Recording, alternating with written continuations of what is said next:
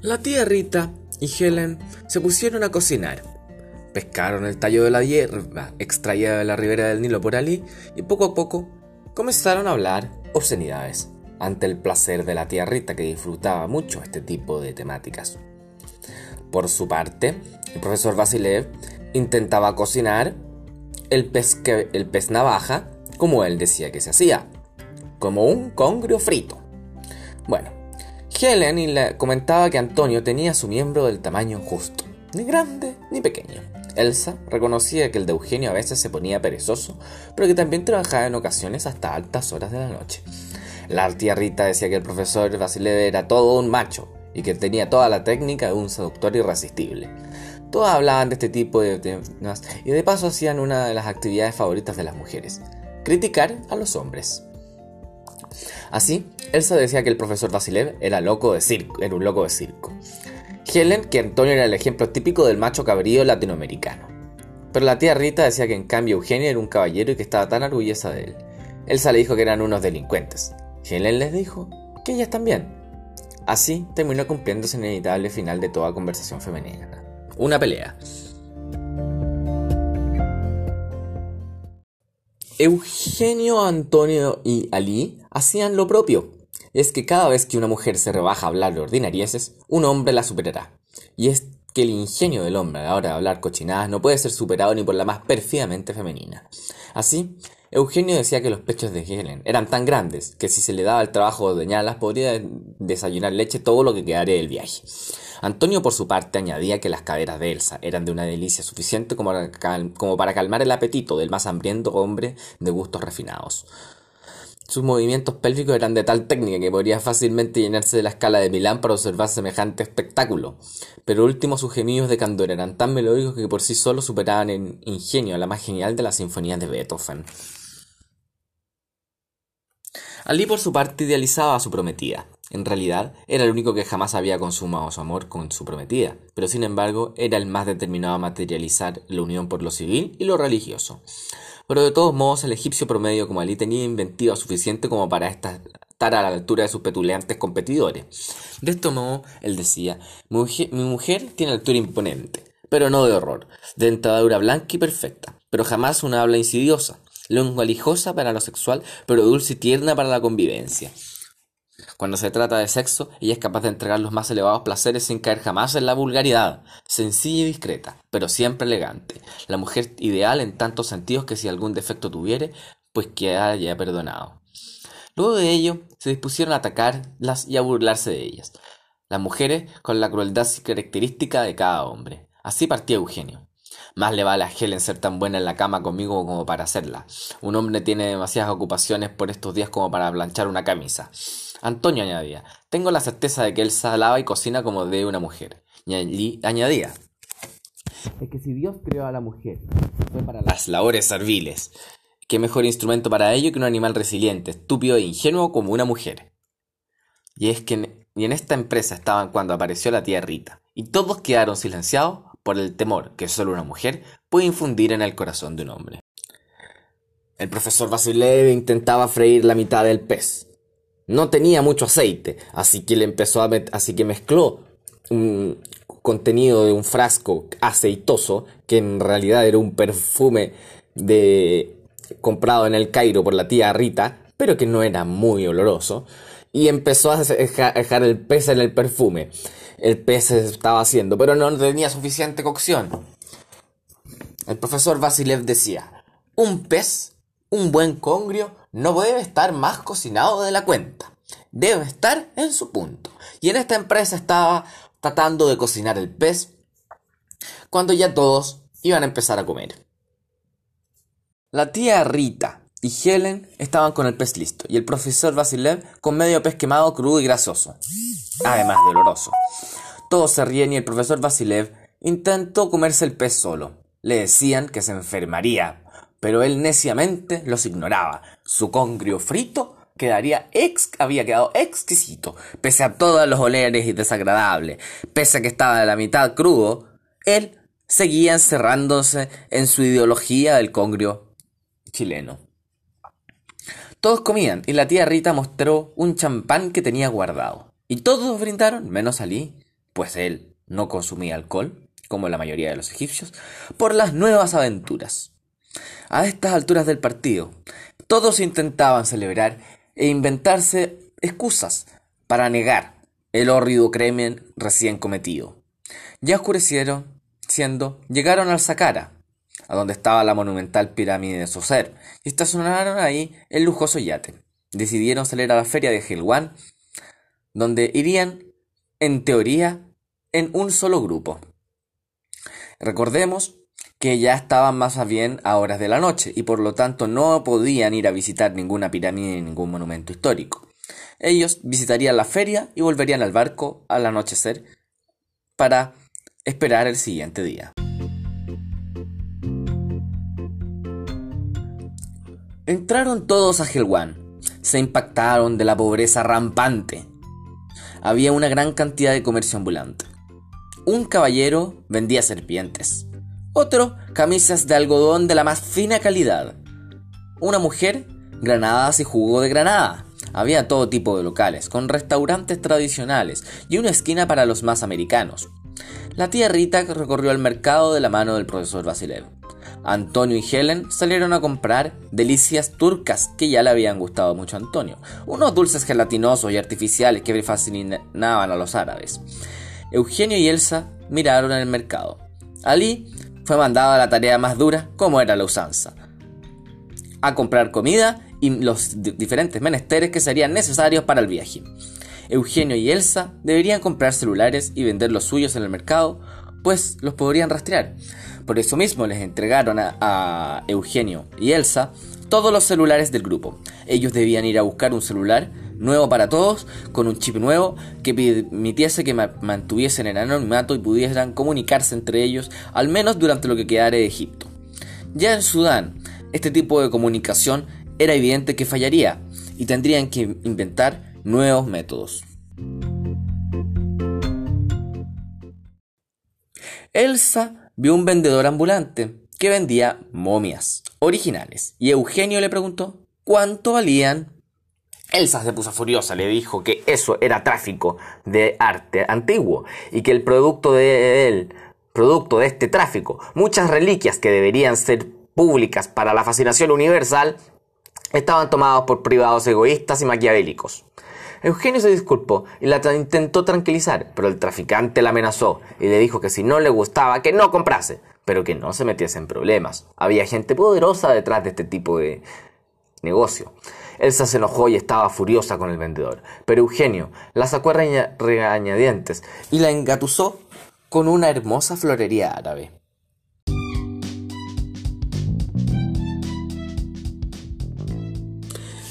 Helen y Antonio fueron por las delicias turcas. Y Helen le preguntó a Antonio por la relación que estaba teniendo con Elsa, así como Antonio le preguntó por la que estaba teniendo con Eugenio. Antonio le dijo que Elsa tenía muchos remordimientos y que la culpa la estaba matando, que los iba a delatar. Helen pensó y luego le dijo que ella también está espantada por los hechos y que ha pensado en delatarse. Antonio le dijo que lo descuartizado, descuartizado está, así que debían seguir adelante. Helen le dijo con fiereza que era un cobarde y que le temía la cárcel. Antonio le dijo lo más lógico, que por supuesto que le temía la cárcel, que no le gusta la cárcel, asquerosa, asinada, hedionda, funesta en todo sentido. Helen le dijo que ella también se inclinaba por ser una fugitiva, pero acostumbrarse a vivir con un delincuente adentro es difícil. Ali fue a comprar comida, especias, burgoil, vegetales parecidos a un pimiento, picante, carne, yogur y cereales. Eran muchas cosas, así que utilizó una bolsa. Se necesitarían huevos. Una señora del mercado vendía huevos y le pasó un huevo aún caliente. Lo puso la gallina recién, le dijo. Luego siguió y pasó por un encantador de serpientes que con notable pericia hacía shows a los turistas. El profesor Vasilev y la tía Rita caminaban por el mercado. Pero el profesor Vasilev comenzó a tener arcadas. Un vendedor le dijo que tenía algo para el profesor un brebaje. El profesor Basilev se sentía muy mal. Fiebre. Se estaba poniendo morado. La tía lo compró y el profesor Basilev lo probó y acto seguido vomitó por la asquerosa textura que tenía el té con pescado. Luego se puso pálido y comenzó a debilitarse.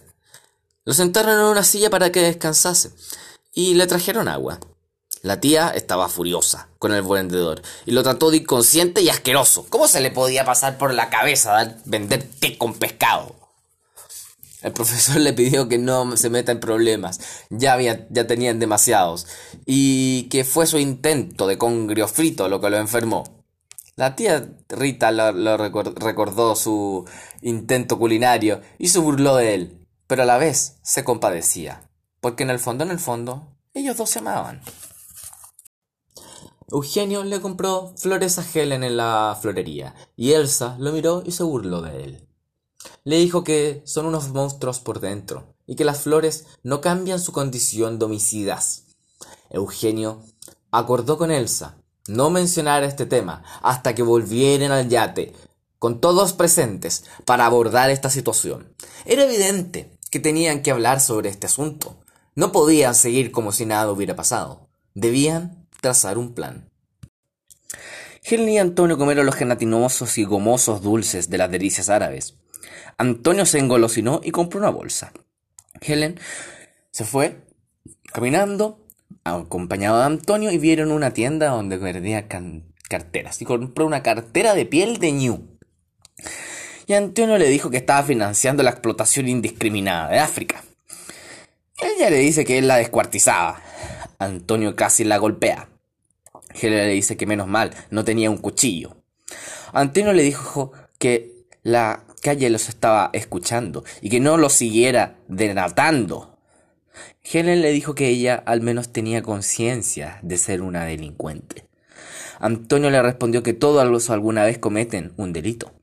Pero ella le respondió que lo que te vuelve delincuente es la costumbre de delinquir, y para ellos ya se estaba volviendo una costumbre. Antonio le responde que eso cambiaría, que ellos no seguirían siendo las mismas personas. Y en esto último sí había verdad. Ali siguió comprando y le pagó a alguien para que le trajera las bolsas, y siguiese cargándolo él. Él no podía cargar tantas cosas. De pronto el hombre que cargaba las cosas se fugó con las compras. Y Ali lo salió persiguiendo, pero se escondió en las estrechas calles de Helwan. Ali lo buscaba por todas partes, pero acabó perdiéndose en Helwan. Entendábamos que Ali no era del Cairo y Helwan era un suburbio lejano. A falta de un celular para ser fugitivo, debía preguntar. Pero cada vez que preguntaba, se alejaba más y más del mercado.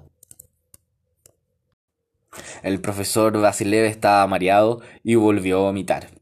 La tía Rita buscaba un médico, pero a estas alturas del partido las cosas estaban haciendo síntomas. De pronto comenzó a decir incoherencias, como que estaban frente al nuevo Australopithecus, que todos son esclavos del poder, y finalmente que han sido iluminados por la gracia del Ilupitaki, que eso los ha hecho personas. Sí, el gran Ilupitaki. Una cosa que ni él entendía.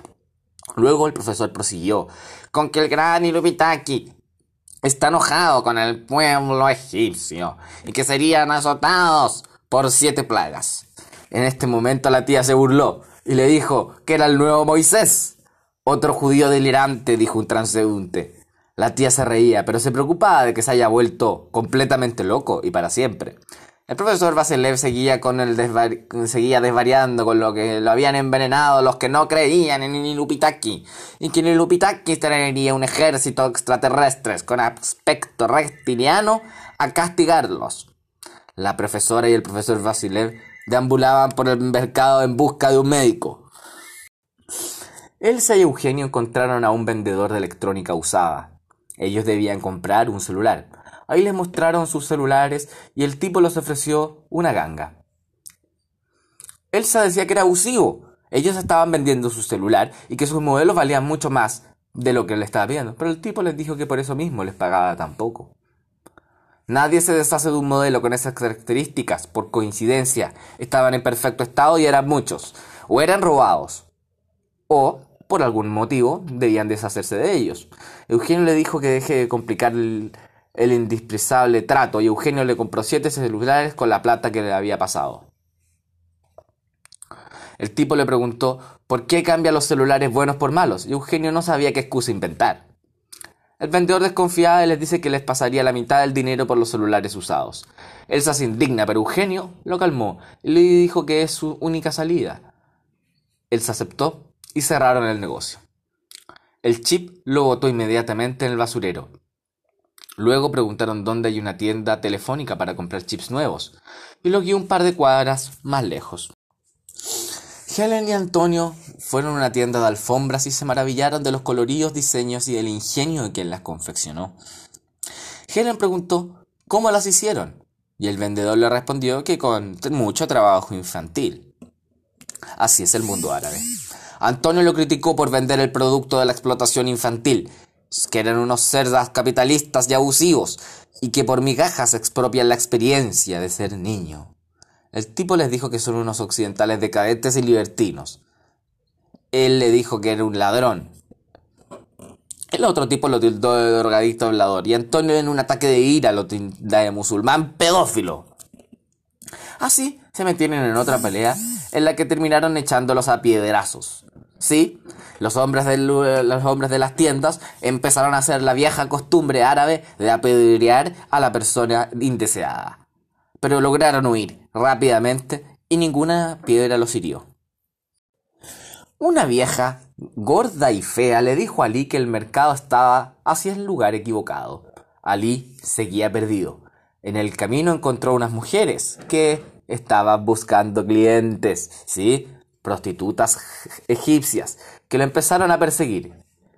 Ali les pagó y cuando le intentaron desvestir les dice que simplemente le indicaran dónde estaba el mercado, que él no estaba pagando por un servicio, simplemente quería llegar al mercado. Así lo guiaron, le preguntaron por su vida privada y qué hacía en Helwan y le insinuaron que podían acompañarlos al yate para tener una buena velada. Ali se negó y les dijo que solo lo guían al mercado, cada vez más irritado. Ellas le dicen que estaban cerca. Pasan por las calles malolientes y pobres, y por un matadero de corderos en el que se les pudrió la carne en un corte de luz. Imagínese usted el olor. Era insoportable.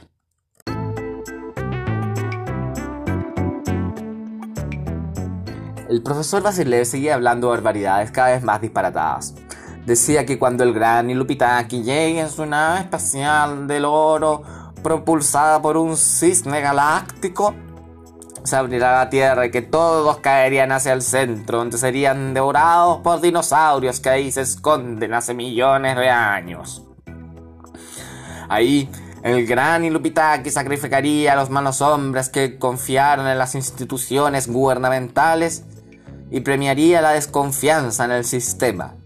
Luego condenó la ONU y los tildó de conspirar contra la, con las farmacéuticas para drogar a la población y hacer a todos adictos a las vacunas. Posteriormente dijo que los líderes de Greenpeace en realidad son zoófilos y por eso defienden animales extintos. Por último, habla de la gran conspiración de la goma de mascar. Sí, del chicle, que en realidad contiene partículas que autosugestionan a las personas al consumismo. Y detrás de ellos están los grandes enemigos del gran Ilupitaki, los Illuminati, que han traicionado al gran Ilupitaki, que serán devorados por los dinosaurios y sus armas serán torturadas por su altísima traición por el resto de su existencia.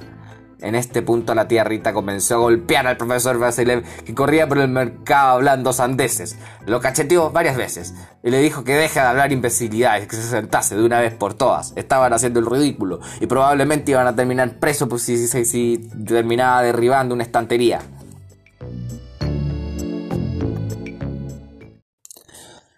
Eugenio y Elsa compraron siete chips. Eran los necesarios. La mujer les dijo que debían dar su identidad. Pero Antonio hizo algo que había aprendido en Egipto. La sobornó. La mujer le pasó siete chips y les dijo que salgan rápido del local. Elsa y Antonio hacen caso y volvieron al mercado rápidamente. Elsa empieza nuevamente con su sensación de culpa. Le dice a Antonio que apenas vuelvan al yate habrán de discutir acerca de lo ocurrido la noche anterior.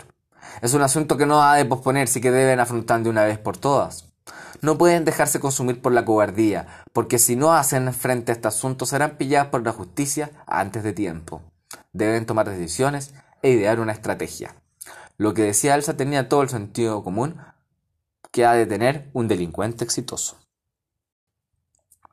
Ali furioso volvió al mercado cargado con un par de bolsas, y furioso despotricando contra los ladrones. Obviamente tuvo que explicar que la mitad de la mercadería se la habían robado. Se encontró con la tía y el profesor Vasilev, en un estado lamentable. El profesor Vasilev estaba más compuesto ahora, pero ahora creía que lo habían envenenado a los egipcios y que conspiraban por su envidia, su sabiduría. La tía Rita se ríe y lo intentó calmar. De pronto llegaron Helen y Antonio y al ver al profesor Vasilev en semejante estado, empezaron a, ridiculizarlo con su congrio frito. El profesor volvió a la normalidad, aunque aún enfermo. En este momento llegó el médico. Apenas llegó, vio el vómito del profesor Vasilev y entendió rápidamente de qué se trataba. Esas alucinaciones se producen por comer pez navaja crudo. Esto era lo que había causado el estado delirante. Esas alucinaciones eran el efecto de la invención culinaria del profesor Vasilev. Finalmente llegaron Elsa y Antonio, que grita que ellos son unos delincuentes. Todos intentaron callar a Elsa, que se pone a llorar por el peso de la culpa. Finalmente emprendieron el camino de vuelta al yate y animaron a Elsa diciéndole que mañana sería su guía para Sakara, Dashur, Memphis y Meidum. Elsa se alegró. Llegando al yate, Antonio y Eugenio los junta a todos en el comedor. Todos sabían perfectamente qué es lo que debían conversar en esa reunión. Eugenio exclamó: ¡Ja, ja, ja! Don, Constantino Basilev es el profesor más loco del mundo. Elsa dijo: Cuidado con el gran Irupitaki. Antonio, en tono burlesco, añadió: La encarnación de San Juan Bautista. La tía Rita dijo: No se rían del profesor Basilev. Es buen hombre. No se puede juzgar simplemente por sus imprudencias culinarias. Helen dijo: Pues, pero si tan solo se intoxicó. ¿Qué hubiera pasado si el, si el intoxicado fueses tú, Eugenio? Bueno, al menos está salvo, replicó Eugenio. El profesor Basilev añadió: Sí, increíblemente conseguimos lo que necesitábamos. Salvo Ali, replicó Antonio. La tía Rita respondió enérgica. Pues tendrá que comprar de nuevo. Yo doy el dinero. Pero Ali estaba bastante enojado. ¿Cómo? Sí, añadió la tía Rita. Tú irás a comprar todos los menesteres que necesitamos. Te pagaremos una propina. Uy, tía, tú la arreglas todo muy bien, respondió Eugenio. Pero no todo se arregla con el dinero, dijo Helen. Sí, estamos en un gran aprieto. Huyendo a lo desconocido simplemente refugiándonos en el dinero, dijo Antonio. Este plan podría fracasar, añadió Elsa. Sí, es muy probable, repuso Antonio. Bueno, al fin llegamos al barco. ¿Qué haremos ahora? Bueno, ahora que estás juicioso, ¿nos podría explicar lo que decías? le dijo Eugenia al profesor Vasilev. Ahora estoy en mi pleno juicio. No se burlen de mí por un accidente que cualquiera le podría haber pasado, dijo el profesor Vasilev. Esto le pasa por terco e insistir en su tesis del congrio frito. Bueno, Mañana habrá mucho movimiento para ver importantes vestigios de historia, finalizó Elsa. Pero ahora debemos ir a lo que nos convoca. Hemos de reunirnos hablar del asunto ocurrido la noche pasada.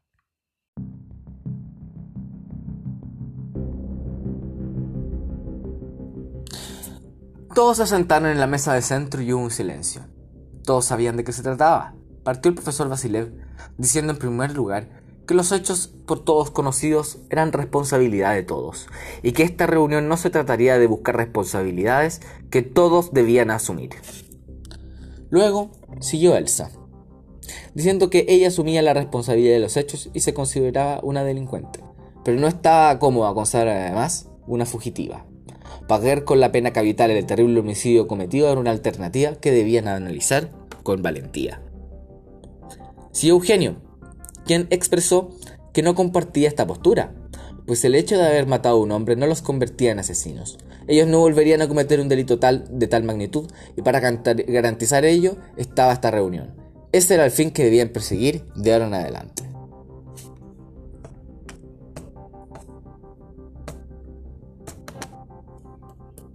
Helen lo interrumpió. A ella no le parecía mal seguir esta vía si es que realmente pudiesen cumplir con la promesa de no cometer más horrores como el del hotel. Pero ahora son fugitivos de la justicia y no existe ninguna estrategia capaz de cambiar aquello. Ser fugitivos implica en cierto sentido cometer delitos. Será difícil seguir adelante huyendo de la justicia sin cometer ningún delito a su paso por el resto de África. Antonio prosiguió, diciendo de que había que moderar por lo tanto sus expectativas, considerando lo dicho por Helen. Por Helen. Uno que otro delito por ahí no estaría fuera del plan. Luego propuso limitarse a no cometer ningún homicidio más, a menos que fuera en legítima defensa. Eso era factible considerando con que tenían un recurso muy escaso en África, dinero. Ali le dijo de que pretendía volver a Egipto y les advirtió que a él no le estaban buscando, pues su pasaporte no estaba registrado en el hotel. Pero si la investigación se profundizaba, sin duda llegarían a él y estaría en su misma condición. Les rogó que dejasen de cometer imprudencias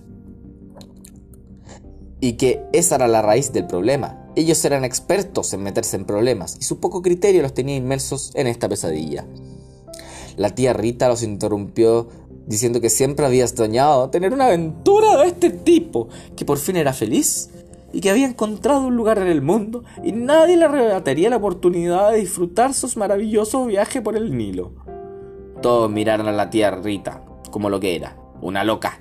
Y luego Eugenio sabía perfectamente que era una loca suelta, y el profesor Vasilev estaba cada vez más convencido de esto.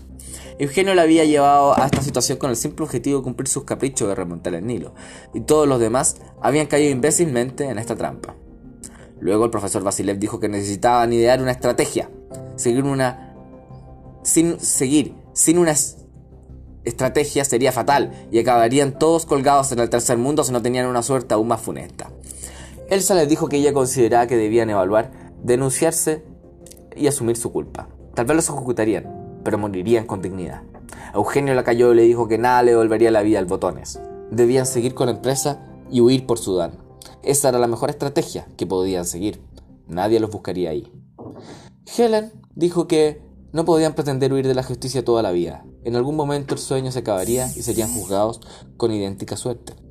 Antonio le dijo que esto no era cierto, ellos tenían dinero suficiente como para sobornar a las autoridades de un país corrupto y establecerse plácido y cómodamente en un país africano. Alex expresó que por su parte estaba resignado a lo que viniera. De todos modos, les advirtió que ningún país africano los aceptaría tan fácilmente, y además, para establecerse en una dictadura cleptócrata deberían cruzar Sudán de todos modos, pues Sudán era una anarquía tan peligrosa que en cualquier momento morirían del modo más oprobioso y humillante. La tía Rita nuevamente manifestó su descriterio, diciendo que le parecía estupendo estar expuesto a la muerte y poder vencerla, que estaba orgulloso de Eugenio y que estaba ansiosa de las nuevas aventuras. Quedaba así el tema zanjado. Huirían por Sudán y luego verían qué hacer, pensando en establecerse en un país y vivir como prófugos de la justicia, siempre financiados por el caudal de la tía Rita. Eugenio dijo luego que estuviesen tranquilos. Tenían al menos una semana de paz para recorrer Egipto. No debían meterse en problemas. Elsa los llamaría a la semana siguiente a recorrer las maravillosas pirámides de Saqqara, Lashur y Meidum, el sitio arqueológico de Tebas, entre otros.